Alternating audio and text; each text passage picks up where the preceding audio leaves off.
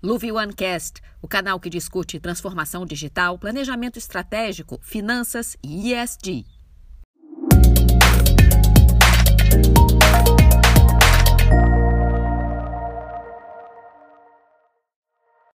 Olá, boa noite pessoal. Sejam todos bem-vindos à quarta live da série ESG em Debate.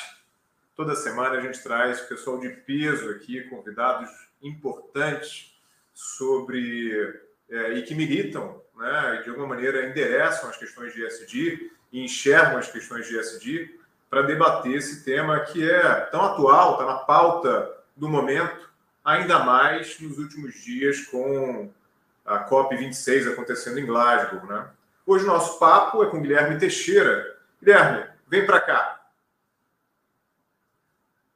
Deixa eu falar aqui do Guilherme. Guilherme lidera a prática de consultoria para as instituições financeiras e fundos pela Citaui, onde ele atua desde 2014. Guilherme coordena os projetos relacionados aí à gestão de riscos socioambientais, desenvolvimento de produtos financeiros verdes, junto aos bancos e às gestoras de fundos de private equity, venture capital, real estate e infraestrutura. Também é autor da série Caminhos da Responsabilidade Socioambiental no BNDES. Foi eleito um dos 10 melhores analistas socioambientais para investidores em 2017 pela Independent Research and Responsible Investment. Guilherme, seja bem-vindo. Olá, Felipe. Boa tarde, boa noite a todas e todos. Prazer estar aqui com você também nesse é, ESG em debate. Espero que a gente tenha aqui uma boa conversa proveitosa para todo mundo que está acompanhando a gente. Com certeza, vamos ter sim, Guilherme. Guilherme, nosso tema hoje é valor da sustentabilidade e o mercado financeiro. Né? É, na nossa visão aqui na Luve One, é, a gente tem debatido, o que a gente tem debatido muito com os nossos clientes é que a sustentabilidade ela é um valor estratégico de negócio. Né? E ela é um valor estratégico de negócio que não é Portanto, não é retórica, é prática. Né? As empresas que identificaram o ISD de maneira pioneira é, ajustaram seus modelos de negócio, desenvolveram novos produtos, novos serviços.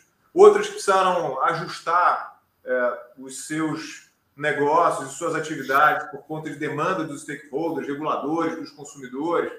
É, também avançaram na agenda, mas ainda tem os que eu chamo de late adopters, né? Esses que têm ainda o risco de serem é, disruptados, ou terem seus negócios disruptados pela exigência do mercado consumidor, dos investidores, dos financiadores, dos reguladores. Para você, Guilherme, qual o valor da sustentabilidade que as lideranças empresariais elas precisam identificar? E qual o papel do mercado financeiro nisso? Bom, é, acho que a, a pergunta ela é, ela é, bastante ampla com relação ao valor da sustentabilidade, mas a gente pode é, pensar em materializar ela, né? tangibilizar um pouquinho mais a, a, a resposta. Acho que tem, para as companhias, para as lideranças empresariais, acho que tem um valor é, que está intrínseco na, na, sustentabilidade, que é a perenidade de negócios. Né? Como olhar para o ambiente externo, olhar para os stakeholders, sejam eles internos, como os funcionários, acionistas, sejam também os externos, né, comunidades, o regulador. Como olhar para isso é importante para a perenidade do negócio. É, o planeta também visto como stakeholder, como isso pode é, ser visto como um, um fator para garantir a perenidade do negócio.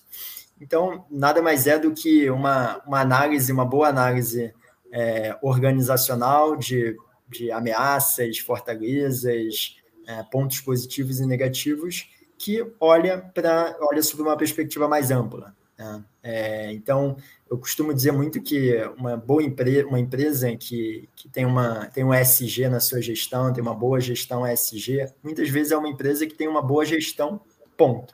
Né? Então, considerar ESG, considerar sustentabilidade, é, é uma, uma forma de você considerar uma boa, considerar os, os aspectos importantes para uma boa gestão. E aí o valor, como eu falei, pode vir é, desse olhar interno para dentro, né, de garantir a perenidade da companhia, mas também é, considerar que a gente está em um ambiente que muitas vezes não depende só da, é, dos aspectos internos da companhia. Então, de nada vale uma companhia que, que pode estar tá superavitária se ela está numa região é, extremamente vulnerável, se ela está numa economia é, combalida, se ela está numa economia que está perdendo seu capital natural, é, porque isso vai ser negativo, vai ser negativo para as pessoas e no final do dia negativo para as empresas. Então, é, muitas vezes não é só uma questão de ver o impacto ali no seu, no seu balanço, no seu, no seu DRE, mas ver o impacto na, na comunidade, é, no seu entorno, no seu ambiente em que você está inserido. Então, acho que os líderes, as companhias podem ver o valor da sustentabilidade, seja pensando é, nos riscos e oportunidades de negócios, é, que olhar para questões sociais, ambientais e de governança pode trazer, mas também um, até uma lente ética, né, de olhar ali a importância de estar numa comunidade, de estar num contexto que é muito mais forte e que vai ser importante para a companhia que está ali inserida, mas vai ser importante para a vida, ali, para o é, desenrolar da, das atividades humanas, para aquela sociedade. Então, acho que esses dois pontos são importantes. A gente vai ver é, líderes e empresas que vão ter uma lente muito mais de ética, né, de fazer o certo, de, de achar que estar em uma comunidade mais próspera, igual é, e ambientalmente responsável é importante. E a gente vai ter aqueles líderes, aquelas empresas que vão estar é, sob uma ótica puramente focada em valor econômico financeiro. Né? Não tem certo e errado, e é importante a gente ter ali essa, essas duas percepções, porque elas de alguma maneira se complementam. Então, é, eu acho que esse é um ponto importante, é né? Porque muitas vezes você tem essa colocação dos dois temas que você traz é, num lugar onde eles, eles não são é, passíveis de, de contato. Né? É um ou outro, na verdade é um e outro.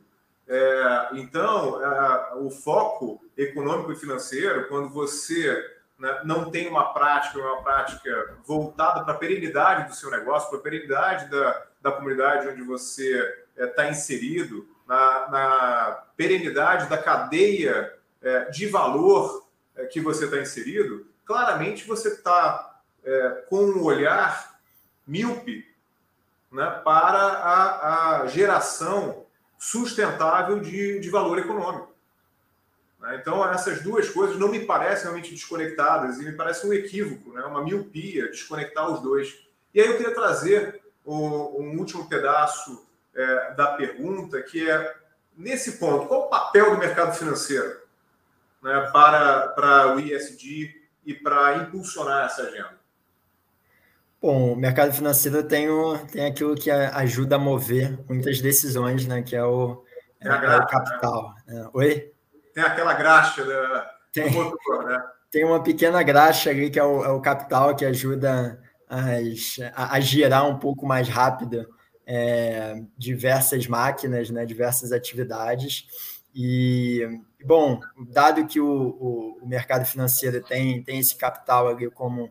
É, ele é o grande provedor do capital, muitas vezes provedor de soluções financeiras também. Né? Ele consegue é, induzir mercados. Né? Então, acho que o, o, fator indutor do mercado financeiro ele é, ele é, muito importante. Quando eu digo induzir mercados, eu posso estar falando tanto é, de indivíduos, atividades econômicas que as pessoas executam, ou mesmo das empresas da economia real. Né? Então, é, quando você vai buscar o capital em um, em um banco, em uma instituição financeira, com algum investidor, é, você vai fazer um acordo no final das contas. Né? Você tem ali as suas expectativas e o seu investidor tem as suas expectativas. Né? Tem as expectativas dele. Então, à medida que esse investidor tem expectativas que englobem questões ESG, englobem esse olhar, aí da, essa lente, como é, a gente estava falando da sustentabilidade, esse investidor vai conseguir que é, quem está tomando aquele capital, de fato, seja sensibilizado, né? seja no amor, seja na dor, mas seja sensibilizado e levado a também considerar o ESG. Né? E aí, é aquilo, como eu falei, o investidor pode estar fazendo isso por uma questão ética, né? não quero investir em quem trabalha com, com, condições análogas à escravidão, então vou colocar isso como um contrato, né? como uma, uma salvaguarda, uma cláusula, no momento que eu faço a concessão daquele recurso, ou mesmo por uma questão estratégica né, como você estava falando ali, de achar que é importante olhar o ESG sob uma perspectiva de riscos e oportunidades. Né? No final do dia, ele vai estar tá tendo o efeito indutor dele para a agenda ESG de maneira é, igual. Deixa eu trazer mais uns dados aqui, uns dados até que eu compartilhei com, com o Marcelo, né, CFO da Águas do Brasil, é, duas lives atrás. Então, assim, que, que fala um pouco sobre esse montante, né, o tamanho desse mercado é, verde já, o que, que movimenta, que os fundos têm movimentado de recurso, né? Então, no cenário global, está falando aí de 30 trilhões de dólares em ativos, é, hoje sob gestão de fundos que aplicam seus recursos olhando negócios e práticas sustentáveis. Claro, metade desse, desse valor está na Europa, né, seguido é, dos Estados Unidos, e o Brasil tem tido um crescimento bastante forte é, e uma preponderância né, da alocação é, desses recursos de investimentos responsáveis. A gente vai falar daqui a pouquinho até desses montantes, do valor é, desde 2015 investidos nesse tipo de, de título, né? É, e dos investimentos feitos nisso. É, eu queria te perguntar, voltado ainda para o mercado financeiro, é, e te pedir para a gente dar uma segunda derivada, né? E, e mais para a prática do papel. Né? Queria que você desse um, alguns exemplos aqui para a nossa audiência do que, que o mercado financeiro pode fazer exigindo de uma companhia práticas sustentáveis, seja para concessão de financiamento, seja para fazer o investimento, que acaba criando esse ciclo virtuoso, né? o ciclo do bem, é, de impulsionar e catalisar o movimento na transformação é, desses negócios para negócios que tenham mais é, otimização né, e eficiência energética, menos é, emissões, é, práticas sociais de governança é, mais alinhadas com as melhores práticas é, desse tipo de negócio, né? ou seja, de uma maneira geral, nas transformações ESG. Traz para a gente alguns exemplos do que você tem visto que o mercado financeiro tem feito e que tem um papel multiplicador. Perfeito. Bom, o mercado financeiro, acho que a partir do momento que uma instituição financeira coloca ali o ESG dentro das suas diretrizes estratégicas, dentro dos seus princípios, ele pode fazer isso que, que você perguntou de duas formas. Né? Uma é por meio de processos, a outra é por meio de produtos, né? produtos dedicados. Vamos pensar aqui em alguns exemplos. Em processos, é, o, o mercado financeiro, a instituição financeira pode aperfeiçoar suas práticas já existentes na decisão de investimentos. Então, quando uma instituição financeira vai conceder um crédito, vai investir em uma ação, vai investir em uma debênture, essa instituição tem um processo, uma análise da, daquela, daquele tomador do recurso, daquele investimento-alvo, e vai considerar uma série de aspectos. Alguns desses aspectos podem ser simplesmente aspectos relacionados à gestão de riscos ESG. Então, avaliar se aquela companhia, aquele projeto que está tomando recurso, tem boas práticas trabalhistas, né? se aquela companhia, aquele projeto tem boas práticas de relacionamento com a comunidade, né? se aquele projeto ou companhia está tendo uma boa relação com o, o ecossistema né? é, em que ele está inserido, se ele está emitindo muitos ou poucos gases de efeito estufa, contribuindo para a questão climática ou não. Então, isso pode estar numa análise é, do, do, investidor, e esse investidor, inclusive, pode se negar a investir, pode ter como política, né, como processo, não investir em determinadas companhias que estejam ali com atividades consideradas inaceitáveis. Então, tem um caso clássico, que é o trabalho análogo à escravidão, que tipicamente aí grandes bancos, investidores é, não vão estar investindo, até porque é uma questão legal. Né? Mas a gente tem instituições financeiras que vão além disso né, que colocam algum requerimento mínimo, que eventualmente para algum setor, que é um setor mais crítico, né, mais polêmico do ponto de vista ambiental e social, como geração de energia termoelétrica, ou mesmo a agricultura, é, muitas vezes esse investidor carvão, ele exige, é, o carvão já está muitas vezes até sendo mais excluído, né, simplesmente por ser carvão, mas muitas vezes tem até um requisito adicional para alguma empresa que pode ser aceita, um setor aceito, é, mas que aquela instituição financeira vai querer um, alguma proxy, né, alguma evidência de que a gestão de riscos é boa. Então, exigir uma certificação ambiental, por exemplo, isso pode ser feito, exigir que a empresa faça reportes é, anuais. Então, essa é uma forma de incluir isso nos processos internos. Tá? E, e aí pode ser tanto para evitar, para vedar que algumas empresas tenham acesso. Pode ser no sentido de incentivar que as empresas tenham melhores práticas. Né? Então, eu não vou simplesmente não investir em alguém que não tem uma certificação. Eu vou apoiá-lo a partir do meu capital, vou apoiá-lo a adotar, a conseguir essa certificação. Então, pode ser dessa forma de, de processos, ou então uma outra forma, como eu falei, de produtos. Quando você tem um produto financeiro, aí pode ser um fundo de investimento, pode ser uma linha de crédito dedicado a financiar empresas que tenham melhores práticas sociais e ambientais. Isso pode ser um investimento temático, ah, vou ter um fundo para investir na questão de mitigação das mudanças climáticas, ou na questão de eficiência hídrica, ou até setorial, né? vou investir em um setor de energia renovável, porque acredito que é um setor que demanda capital, que tem oportunidades que ainda não estão bem precificadas pelo mercado, e apoiando essas companhias eu posso também ter um impacto social e ambiental positivo. Então, de maneira geral, o, as instituições financeiras podem é, colocar o ESG na prática por meio de seus processos na decisão de investimentos ou até no desenho de produtos dedicados a gerar um impacto positivo. E as empresas, que quiserem acessar capital, vão ter que se ajustar ou se colocar nesses, nesses parâmetros. Né? E aí eu acho que tem esse efeito multiplicador muito relevante. Por isso, o mercado financeiro internacional é, unido nessa, nessa direção faz tanta diferença, né, Guilherme? É o que a gente tem visto aí é, mais recentemente com grandes casos e, e, e, grandes fundos fazendo anúncios públicos relevantes né, nessa direção. Eu queria fazer agora um recorte climático né, fazer um recorte climático, e, e a, a Luve publicou é, um estudo no primeiro semestre, né, olhando as empresas listadas em bolsa, é, e a gente identificou alguns segmentos é, que endereçavam muito mais metas genéricas e específicas climáticas do que outros. Né, quando você compara com os pares, empresas pares é, listadas na Europa, por exemplo. Né? E os segmentos que mais se destacaram é, foram papel celulose, energia elétrica, é, alimentos processados, e os que menos é, endereçavam ali o, o tema climático é, foram de real estate, máquinas, equipamentos e, e siderurgia.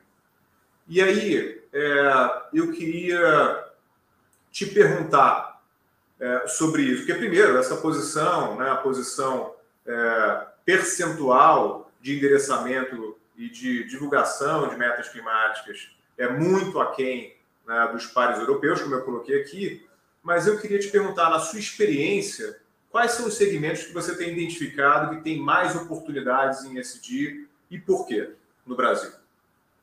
Perfeito. Bom, tem, tem aqueles suspeitos mais, mais, mais óbvios. Né? Então, é, e aí óbvios por dois pontos. Né? Primeiro que eles podem ser setores que tipicamente é, têm baixa emissão de, de carbono, né? ou que então prestam algum serviço, oferecem algum produto para descarbonizar a economia. Então, pela natureza da atividade deles, são setores mais, mais óbvios, e aí a gente está falando de é, energia renovável, né, por exemplo, setor de conservação florestal. Né, é, então, a gente está falando daqueles setores que, pela natureza da atividade, ele não precisa fazer muito, né, ele já vai ser um, um, dos, dos champ, um dos campeões aí nessa, nessa agenda de uma economia de, de baixo carbono. É, porém, tem ali um, um grupo né, de, é, de setores que é relevante na economia nacional, é, e que também tem uma característica de apoiar a transição para uma economia de baixo carbono. Porque uma economia de baixo carbono não vai ser simplesmente feita por setores que têm baixa pegada de carbono, né, pela natureza das suas atividades.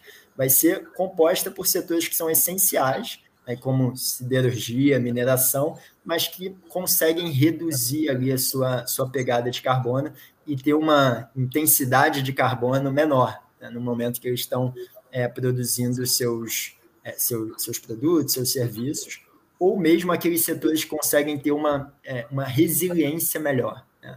Porque a, a, mudança climática está acontecendo, vai acontecer de maneira é, mais expressiva, frequente, independente do sucesso da, dessa COP ou não.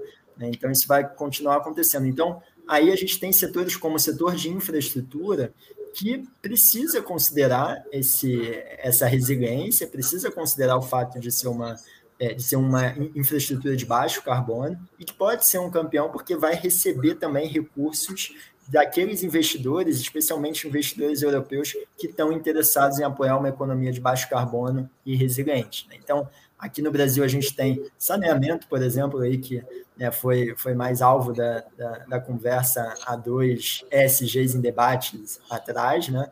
Então, o setor de saneamento é um, um, possível campeão nessa agenda, porque ele traz ali tanto um componente de reduzir emissões, porque reduz perdas, então reduz é, é, consumo de energia elétrica, muitas vezes reduz também resíduos e consegue ser mais eficiente é, no aspecto hídrico. Né? E isso num cenário em que a gente vai ter menor disponibilidade hídrica, né? cenário de mudanças climáticas, é essencial. Então, setores é, como ferrovias, né, setor de transporte, setor de infra, de maneira geral, saneamento, podem ser grandes campeões, e também aqueles setores que fornecem insumos e matérias-primas para a transição. Então, a gente não vai conseguir ter energia solar se a gente não tem baterias para é, fornecer aí insumos para essa geração de energia solar. Então, toda essa economia da cadeia de valor, da cadeia de suprimento de setores de baixo carbono também pode se beneficiar bastante. Legal, Guilherme, obrigado. Esqueci de comentar que a gente está tão alinhado que a gente está com a mesma cor de camisa, né? Estamos praticamente no mesmo time. Isso aí, azul, tudo azul aqui. Azul, tudo azul. Você sabe que eu sou daltônico, mas azul eu enxergo, né? Então provavelmente você vai ver muito de azul. É, deixa eu te falar uma coisa, fazer uma pergunta. É, também no ponto da, daquela, é, daqueles daquelas duas visões né, que podem ser complementares, mas às vezes elas são antagônicas, do, da geração de valor econômico e do endereçamento das questões ESG. Né? É, e aí eu queria te perguntar se chegou a, a puxar é, um pouco as motivações né, dos investidores.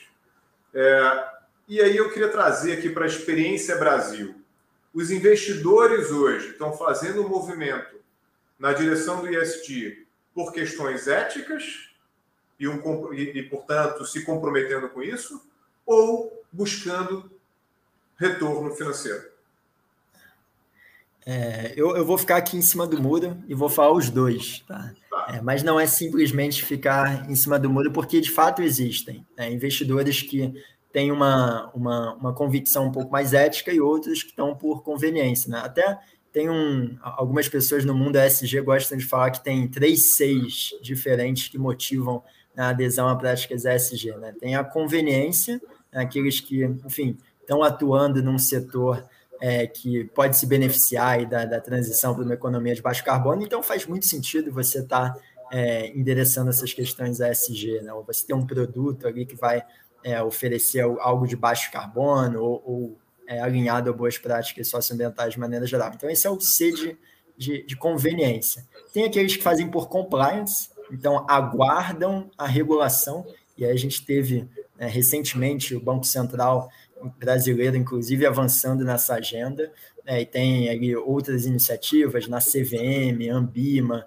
é, discutindo sobre regulação ESG para investidores, e tem aqueles que fazem por convicção, é, convicção, eles não estão apenas motivados pelo compliance, eles sabem do compliance, sabem que há conveniências em aderir ao ESG, mas eles acreditam que de fato aquilo é positivo para o seu negócio, positivo para a sociedade nas quais eles estão inseridos. Né? Então, esses né, ainda são talvez um, um, grupo menor aqui no Brasil. Diria que na Europa a gente tem ali um percentual um pouco maior, né, como você pontuou lá no início, onde o, ESG tem mais fluxos financeiros, também é onde a gente tem mais gente já é, convicta né, da agenda ESG, aqui no Brasil ainda tem menos. Né?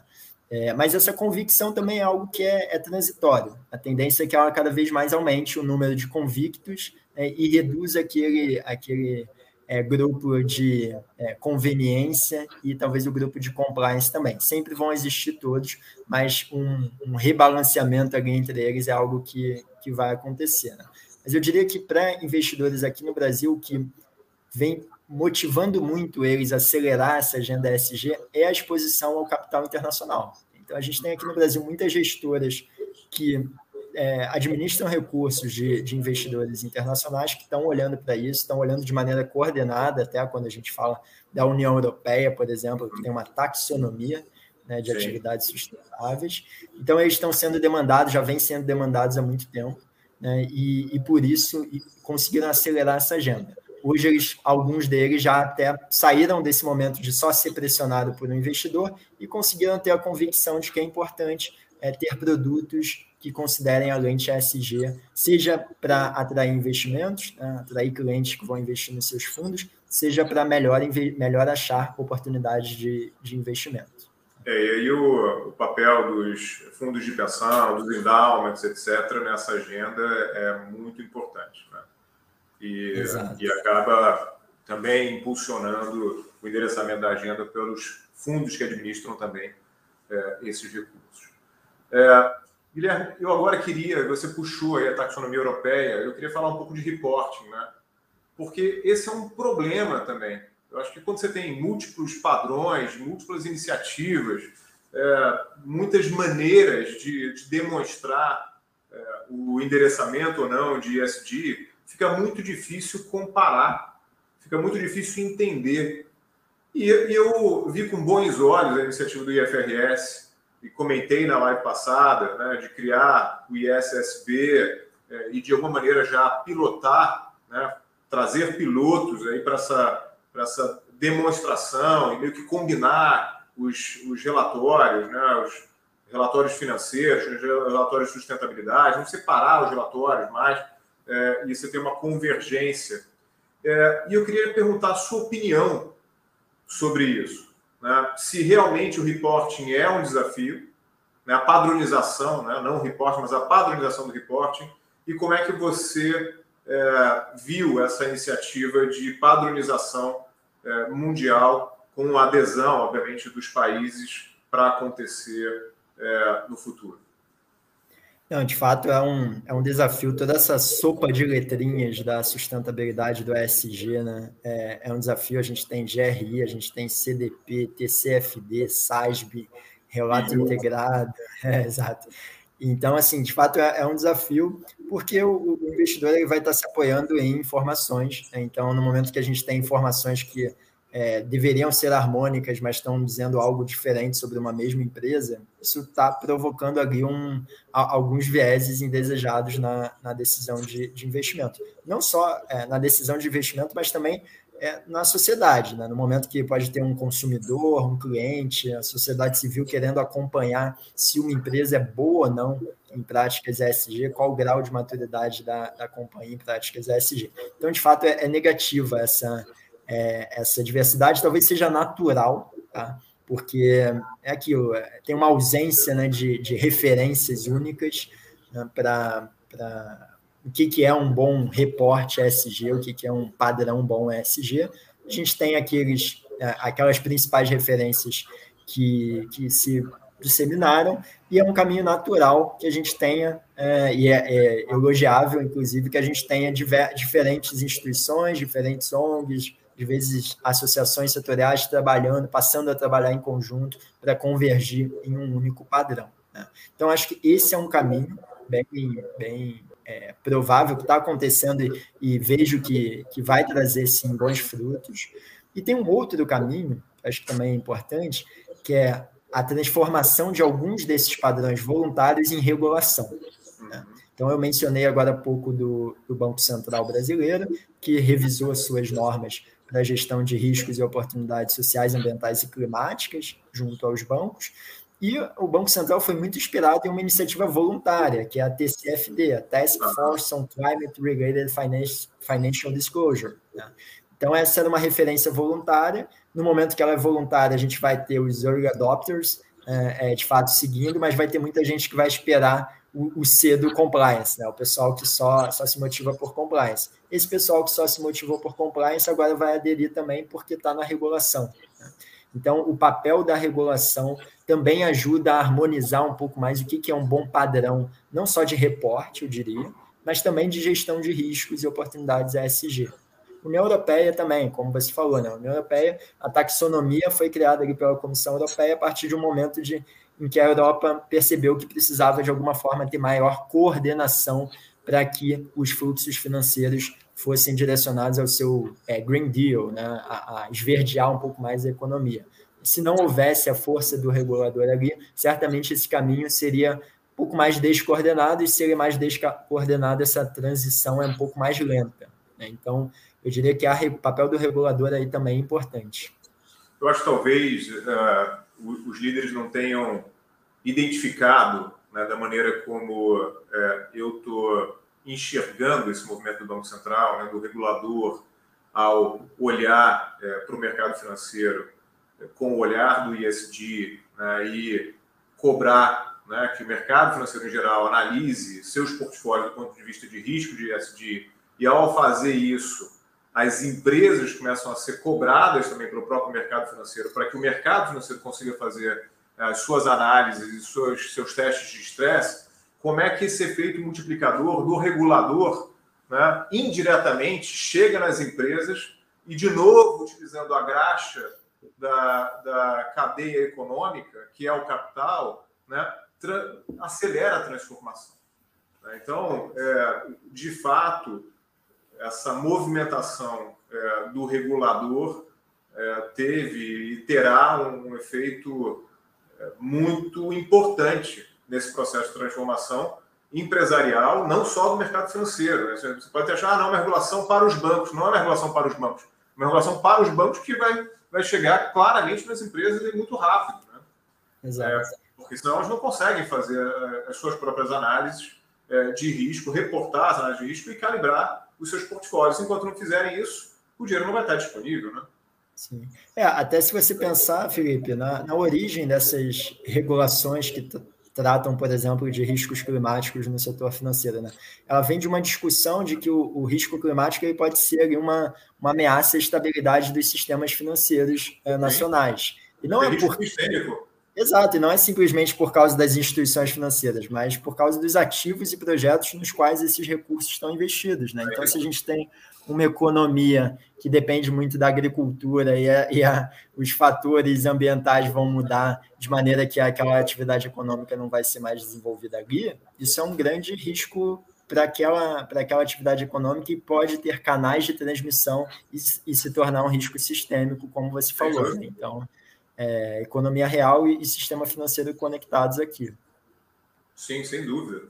É, deixa eu te perguntar um ponto que eu queria explorar contigo, que eu explorei com, com todos que participaram do ISD Debate até aqui, que é para você, Guilherme, qual é a maior dificuldade brasileira? Ela está no I, no S ou no G? É, maior dificuldade, acho que é, tem uma tem, o S tem um, um desafio é, grande, é, principalmente porque ele depende muito do, do contexto em que ele está tá inserido e dos desafios sociais. Né? E aqui a gente tem um, um país de dimensões continentais que a gente vai ter realidades sociais muito diversas. Né? Então, se a gente olha para um país de dimensões pequenas, o S pode ser mais simples de é, ser endereçado, porque aí você tem uma, pode ter uma desigualdade menor, ou mesmo as desigualdades que você tenha sejam desigualdades que se repetem em todo aquele território. Né? Aqui no, no, Brasil, a gente tem diversos desafios relacionados ao S, que vão desde comunidades tradicionais, né? comunidades que não necessariamente são tradicionais, mas podem ser afetadas por é, algumas atividades econômicas, tem a cadeia de valor, cadeia de suprimentos, né? toda a cadeia que pode ser é, afetada, então o S tem esse, esse desafio. Aí talvez alguém esteja falando, bom, mas as dimensões continentais do Brasil também trazem um desafio ambiental. De fato, a gente tem aqui é, diversos biomas, não, não, é simplesmente resolver ali um bioma que vai, que vai é, garantir que a gente tem um capital natural protegido.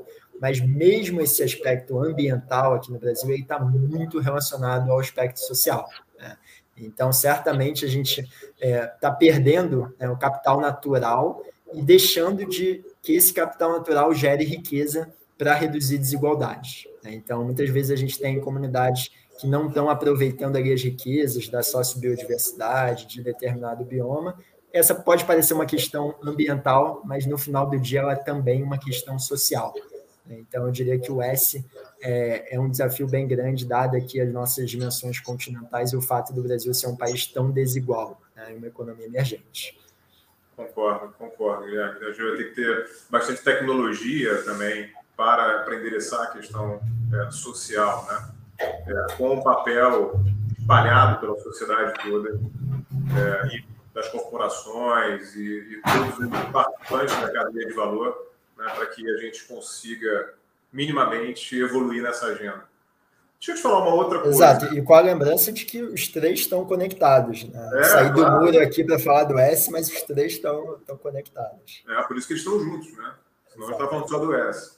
Daí a gente vai ver também que, do ponto de vista até de instrumentos financeiros, é, como é que o S está tá colocado. Né? Mas eu queria chamar é, atenção aqui para uma outra questão. É, eu tenho alertado muito em diversos debates, em diversas é, conversas né, e reflexões com, com é, em vários fóruns os riscos reputacionais para as corporações que se virem envolvidas em eventos de greenwashing. Né? É, na nossa visão, os riscos reputacionais eles são dramáticos numa situação dessa. É, por quê? Porque, na nossa visão, os stakeholders estão muito mais alertas estão muito mais educados que já tiveram sobre o tema. É, então, é, isso é muito mais identificável hoje em dia do que já foi no passado. É, e aí eu queria te perguntar: você acha que quanto mais o ESG se tornar mainstream, como está acontecendo, os riscos de eventos de greenwashing aumentam?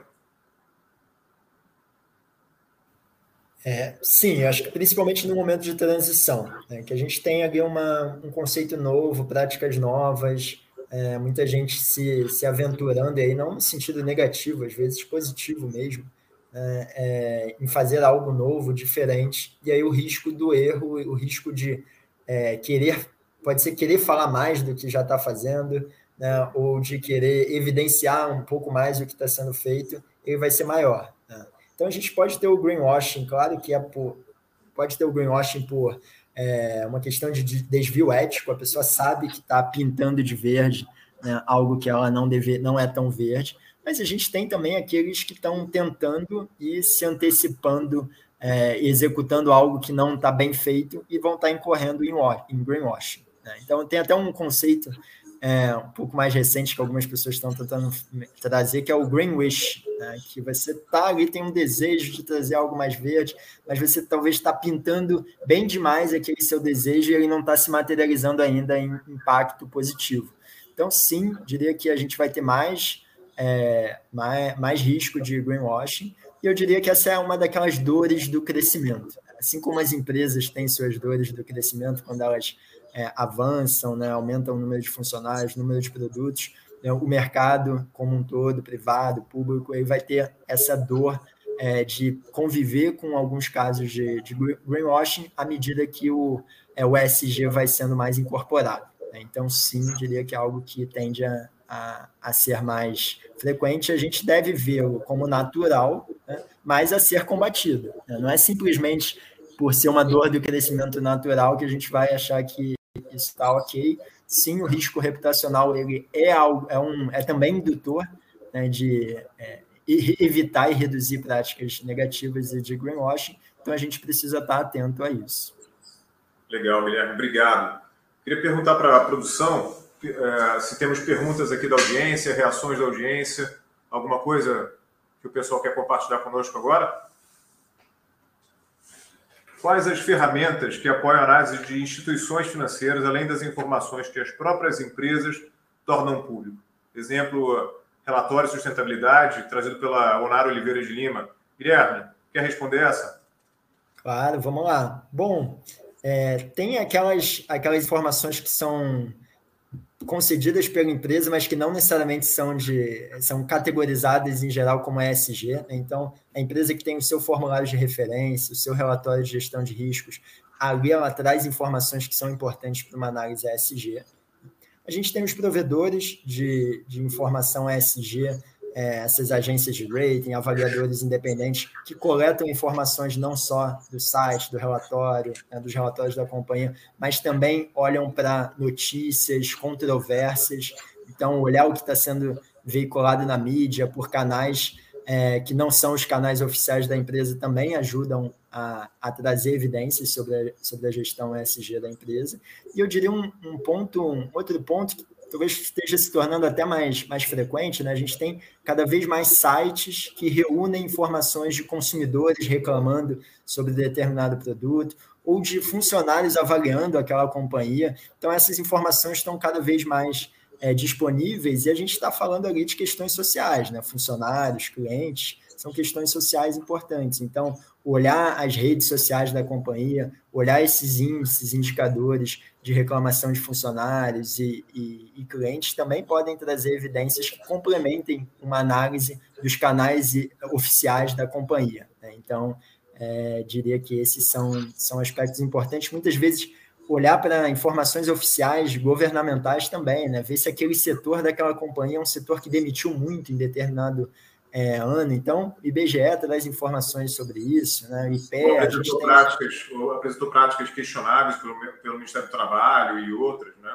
Exato, confiar nessas informações, IBAMA, né? a gente tem ali uma disponibilidade de informações Interessante que não se limita aí àquelas providas é, tradicionalmente pelas companhias. Né? Legal. Produção, temos mais? Pergunta do Yuri aqui. É, Felipe, muito se falava sobre a criação de uma taxa de carbono, a COP26. Você viu algo sobre o assunto? É muita discussão né, sobre é, não só a taxa de carbono, mas o mercado de carbono. Aí você tem Singapura é, e Noruega é, patrocinando o debate, acreditando que vão chegar a, a, um termo melhor, mas você também, do outro lado, um, é um debate difícil, uma discussão difícil. É, hoje saiu o primeiro draft né, é, do documento da COP. Vamos ver se até o, o último draft essas coisas são melhor endereçadas, mas tem não só a, a prática é, dos mercados globais, é, e de como é que você regula os trades, né, e como é que os países é, podem comprar e trocar essas emissões. E eu acho que assim, eu vejo com, com um olhar é, de uma expectativa de um desenvolvimento muito grande na hora que você coloca o mercado de carbono global para funcionar como alavancador né, de geração de, de resultado para o Brasil. É, acho que coloca o Brasil no lugar né, de potência verde que ele tem. Então, acho que tem uma oportunidade extremamente importante é, para o Brasil é, se colocar nesse lugar. E ainda mais se você for olhar um pouco até do ponto de vista de tributação, né, é, a tributação do, dos créditos de carbono quando o Brasil está exportando é, esses títulos, é isento. Então, você tem, tem uma, um benefício é, potencial, é, até do ponto de vista fiscal, já hoje. Vamos ver, vamos ver como é que se, como é que se desenrola esse tema. Sempre difícil, né, Guilherme? Quando você tem muita gente na mesa, né, quando você tem muitas potências globais. Estava vendo uma declaração da Bolívia que ela não acreditava no mercado de carbono global porque era contra as vontades da lei natureza, contra né, o caminho regular da, da, das leis da, da, da, mãe natureza. Assim, é, vamos ter pensamentos divergentes e convergentes, mas é, na hora que todo mundo senta é, e busca uma solução, acho que a gente vai na direção certa. Exato. É, não, tava, tava conversando com alguns colegas de, do meio aí da sustentabilidade ASG ontem, né, sobre uma companhia que estava sendo acusada de uma prática negativa, era uma companhia que tem boas práticas ASG positivas, né? É, e aí, bom, que a gente estava chegando à conclusão, que não é algo super óbvio, mas a gente estava explorando, é que a sustentabilidade, o ESG, vai ter essa complexidade. Né? Então, se a gente está falando de algo que vai afetar diferentes atores, né, comunidade, meio ambiente, é, acionistas, né, empresas, diretores, se a gente está falando de algo que vai afetar diferentes países de forma diferente, vão ter aqui os maiores emissores, os menores emissores, a gente vai estar tá inserido num contexto de complexidade. Né? Então, é, essa agenda internacional de, de mercados de carbono e conseguir é, chegar algum, em algum consenso no artigo 6 do, do Acordo de Paris, que é o que está em discussão de fato, é, vai, ser, vai ser complexo. Verdade. Agora, Guilherme, eu queria voltar para o mercado financeiro. Né? Na sua opinião, quais são os atores que têm mais impulsionado a agenda no Brasil? Os bancos, os fundos de investimento, os private equities, as seguradoras? Quem? Bacana. Bom, é, aqui de maneira, vou falar de maneira geral, né? Claro que a gente tem alguns é, early adopters em cada, em cada setor, mas de maneira geral, os bancos têm um papel um pouco mais histórico nessa agenda ESG. Né? Então, até se a gente olha para a regulação, né, eu mencionei aqui o Banco Central mais vezes do que os outros reguladores do setor financeiro. Não é à toa isso. Não é uma norma super nova. Tem uma norma nova do, do Banco Central, mas desde os anos 2010, anos 2000, a gente já tem é, práticas é, regulatórias relacionadas à ESG e tem os bancos né, que adotam essas práticas. Então, o setor bancário ele seja talvez seja um dos mais avançados de fato nessa, nessa agenda ESG. É, a gente tem gestoras de, de recursos aí, as gestoras de, de private equity, que tem bastante exposição ao capital internacional que a gente mencionou lá atrás. Então, muitas vezes elas gerem recursos de investidores institucionais que têm boas práticas ESG, então fundos de pensão, é, europeus especialmente, né? family offices, né? endowments, então é, instituições financeiras de desenvolvimento, como o Banco Mundial, a AFC, tipicamente são investidores institucionais com boas práticas ESG. Então, no momento que eles delegam é, a, o capital, delegam a gestão do capital deles a um fundo de private equity, a um fundo né, de, de ativos ilíquidos, né, como é o caso do Venture Capital, é, private equity aqui no Brasil, a gente vai ter gestores né, que fazem a gestão desse capital aderindo a boas práticas. Então, a gente tem algumas gestoras de private equity aqui no Brasil, um número razoável que tem boas práticas, comparado inclusive com instituições financeiras internacionais, muito por causa desse, dessa, desse efeito indutor aí do, do capital é, institucional.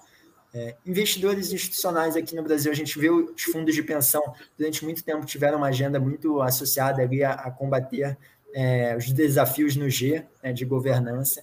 Então são ainda é, é, ainda um segmento que precisa avançar no E, no S e a gente vê ali associações foram bastante, que foram bastante ativistas, né, Guilherme, nessa agenda da governança. Exato, também eles foram afetados e também são ativistas e a gente tem é, a associação setorial, por exemplo, a ABRAP, que está trabalhando nessa agenda para que esse, esse setor avance e aí recupere talvez ali um, uma boa, um bom posicionamento que a gente vê em alguns pares internacionais. Né? Muitas vezes a gente vê fundos de pensão europeus, americanos, sendo muito vocais nessa agenda. Né?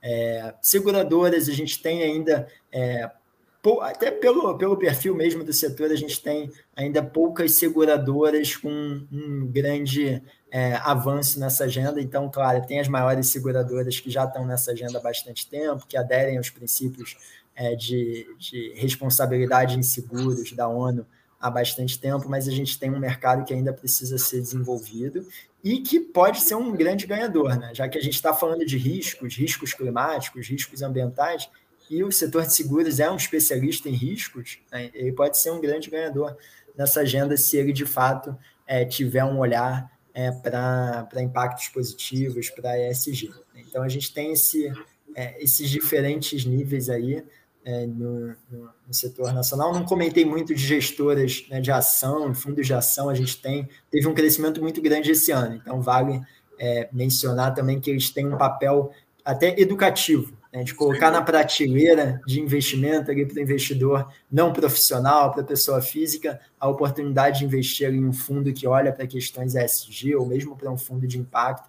e é, é um setor é, que está ali talvez no mesmo grau de maturidade ou próximo do grau de maturidade é, dos, das gestoras de private equity, né, tendo ali os bancos ainda como, como maiores líderes dessa agenda no, no Brasil. Guilherme, agora eu queria falar das emissões, das emissões de papéis verdes, sustentabilidade sociais, que eu sei que vocês têm um envolvimento é, importante profissional também nessa agenda, né, pelas companhias brasileiras. Provavelmente você tem um número mais atualizado do que os nossos dados aqui, mas de 2015 até junho de 21, 9 bilhões de dólares foram emitidos né, nesse tipo é, de, de ativos é, 84% foram títulos verdes, né, bonds verdes, é, e só 1% foram títulos ligados ao social. E eu queria te perguntar, primeiro, eu queria te pedir para você explicar a diferença né, entre o título verde, o título é, de sustentabilidade e o título social, e, e depois elaborar um pouquinho por que, que os títulos sociais ainda não, não deslancharam. Perfeito. Porque, Bom, os títulos de sustentabilidade estão ganhando muita atração nos últimos dois anos, né? É, exato, é, esse número, inclusive, está tá mais atualizado. A gente tem uma até projeção, depois, para quem tiver interesse, tem uma base de operações é, de, de, crédito verde, social e sustentável que a Cital mantém, é, é, aberta publicamente. A gente está projetando que possivelmente dá para atingir ali os 100 bi de emissões desse ano, né, 2021. Aqui sejam emissões domésticas né, no mercado nacional ou emissão de empresas brasileiras em mercado internacional. Então, e aí principalmente aquelas que estão emitindo em dólar, né, em moeda estrangeira, a gente vai ver um, um valor em real é, um pouco é, majorado por causa da, da, da, moeda. Mas, bom, a gente tem um mercado em crescimento, como você falou, né, esse mercado que é, iniciou aí há poucos anos, ele vem crescendo muito é, nos últimos anos. Então, 2021 certamente foi é, disparado o ano que até supera é, o estoque que a gente tinha de emissões em, em anos anteriores. 2020 já havia superado uh, o ano anterior, então a aceleração está muito grande. Além de ter um crescimento, é um crescimento acelerado. É, a gente tem é, os, os, green bonds como os mais óbvios, é, primeiro porque eles foram os mecanismos que estrearam esse, esse ecossistema, esse universo é, de emissões sustentáveis. Então, é, existe uma facilidade por terem sido os primeiros e também pela nossa economia ter alguns setores que tradicionalmente podem se aproveitar mais disso. Né? Então, o setor de energia renovável é um grande, é, é um grande ali, potencial emissor de títulos verdes. Né? O setor de florestas, papel e celulose também. Né? É, já o, setor, já as emissões sociais, ou mesmo as emissões sustentáveis, que são aquelas que combinam uma questão ambiental com social, elas vieram mais recentemente. Né? Até os padrões internacionais dados pela Associação Internacional de Mercados de Capitais, a ICMA, eles são padrões mais recentes que os Green Bonds, né? então vieram depois. E também existe um, um fator ali que precisa ser considerado, que quando você está fazendo uma operação com viés social, né, um social bond, ou até um social loan também, no empréstimo, você precisa estar tá direcionando aquele capital para um público em vulnerabilidade. Né? Esse é um aspecto muito importante. Né? Você está atingindo um público-alvo que, de fato, necessita aquele capital, né? aquela, ou daquele, é, aquela atividade que vai ser viabilizada com o capital de um social bond. E nem sempre a empresa tem é, o mapeamento daquele, daquele público-alvo. Né? Ela conhece muito bem seus produtos, ela conhece muito bem seus serviços, mas nem sempre ela tem uma, uma boa noção de qual é a necessidade né, social, qual é a adicionalidade social que aquele produto pode trazer para um público em determinada região. Então, por isso, por necessitar esse olhar adicional que muitas vezes não está na, na, análise dos clientes de uma companhia, que a gente tem um pouco mais de, de um pouco menos de emissões ou bem menos emissões nesse segmento. Mas a gente tem aqui né, o setor de habitação no Brasil, que pode ser um grande é, emissor de recursos com viés social, setor de infraestrutura básica de maneira geral, saneamento, é um claro, claro verde social, então sustentável.